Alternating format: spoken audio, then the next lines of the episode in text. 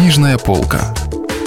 Читаем разумное, доброе, вечное. Радио «Комсомольская правда». Василий Аксенов. Остров Крым. У микрофона Кирилл Кальян. Продолжение. Лучников поставил кубок на стол. Зал в этой паузе будто взорвался – кто бы мог подумать, что собравшиеся здесь сливки общества поднимут такую бурю, аплодисменты, свист, восторженные крики и ругательства. Не обошлось даже без кошачьего мяуканья. Он поднял руку и сразу все стихло. «Власть идола уже действует», — подумал он перед тем, как заключить свое выступление сердечной благодарностью в адрес организаторов ралли, представительства фирм и спортивных союзов, дружеским приветом к иностранным участникам и гостям, а также восхищением в адрес прелестных дам, почтивших нас сегодня своим присутствием. Он не просчитался, камеры тут же обратились к дамам, сначала пропанорамировали все блестящее общество, а потом выделили крупешникам мадам Татьяну Лунину, Марго Фиджеральд и Лючию Кларк. Последняя, разумеется, помахала телеобожателям ладошкой и крикнула в микрофончик «Hello, SOS!» И в этом Лучников нисколько не сомневался. Некогда волшебный Лючия не упустит никогда. Волшебный волшебной Лючии не упустит возможность выскочить на гребешок событий. Сенсация разразилась. СС идет на выборы в Думу. Растерянный в репремьер кублицкий пиотух, спотыкаясь на каждом слове, завершил процедуру награждения. Билли Хан дьявольски злился, ему видно далеко. Не все перевели, но он понял, что речь идет вовсе не об автомобилях, и что он вовлечен в какое-то дурацкое неавтомобильное дело. Замкнутое лицо отца, посвистывающий в два пальца. Антошка, хохочущий, подсвистывающий вслед за ним золотая девушка. Ба, да это одна из тех, что гостили весной в Каховке. Маэтофа Попытался что-то сказать о движении Яки, однако опыта для таких дел у него не было, да и самого движения явно не хватало. Он то и дело сбивался с нового языка на татарский, русский, английский, получалась какая-то абракадабра, почти все смеялись. Надменное и безучастное лицо Татьяны.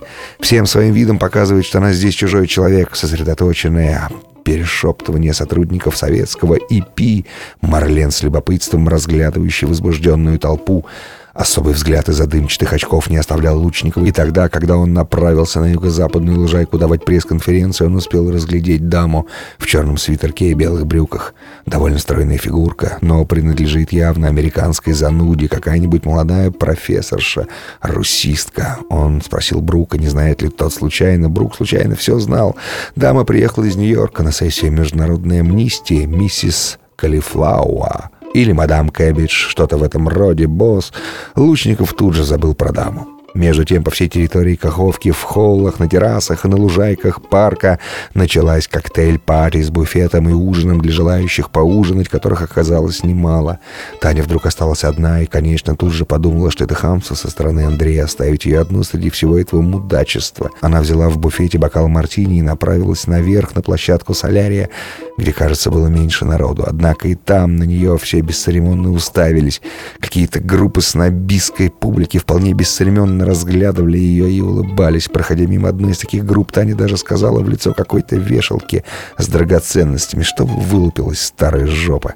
Дама дернулась и быстро залопотала что-то по-французски, однако московский изыск явно дошел и до всей опешившей компании. С углу террасы Таня смотрела на залив с проползающими габаритками ботов и яхт, на россыпь огней вдоль берега и на сверкающие, подмигивающие, переливающиеся кристаллы коктебели у подножия горы — она смотрела вдаль, чтобы не видеть ярко освещенной лужайки неподалеку, где прямо на траве сидели журналисты, а лицом к ним одноклассники основателя СОСа, и среди них Андрей, стройный в темно-синем костюме. Хорош мужик.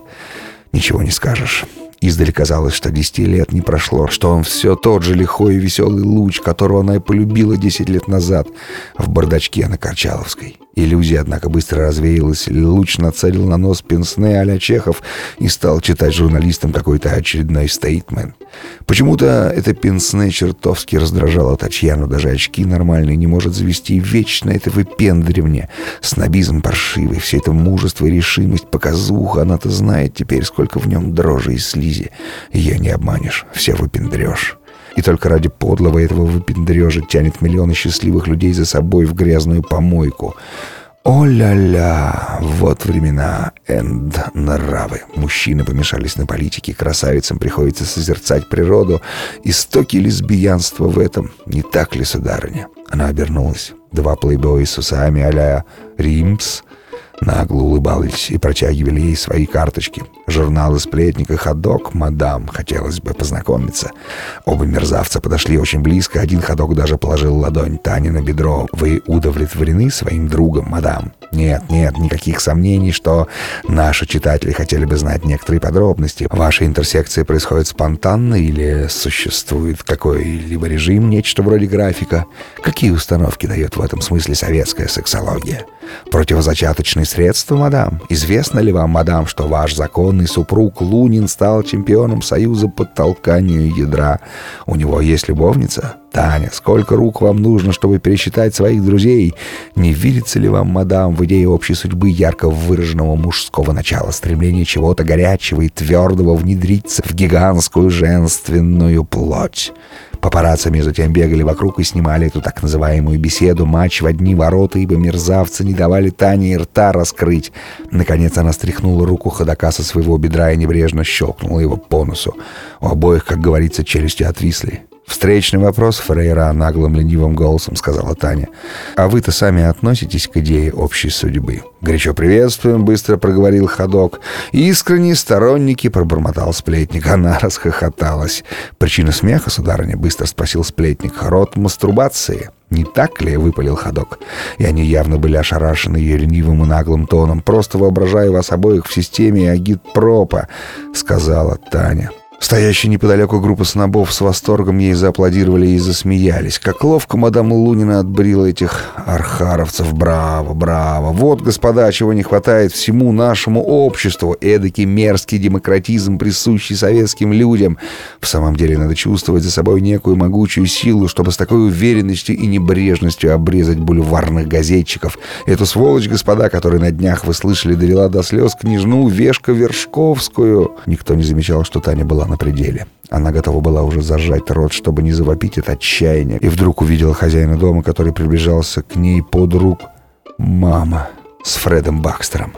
И вдруг при первом же взгляде на двух высоченных стариков ей стало спокойно, она почувствовала себя в безопасности. Оба старика улыбались ей, а Бакстер она глазам своим не верила, улыбался даже слегка застенчиво. Они начали с ней дружескую светскую болтовню, как будто давно знакомы, как будто между ними нет никаких неясностей. Если вы пропустили главу любимого произведения или хотите послушать книгу целиком, добро пожаловать к нам на сайт kp.ru слэш радио раздел «Книжная полка». Книжная полка. Читаем разумное, доброе, вечное.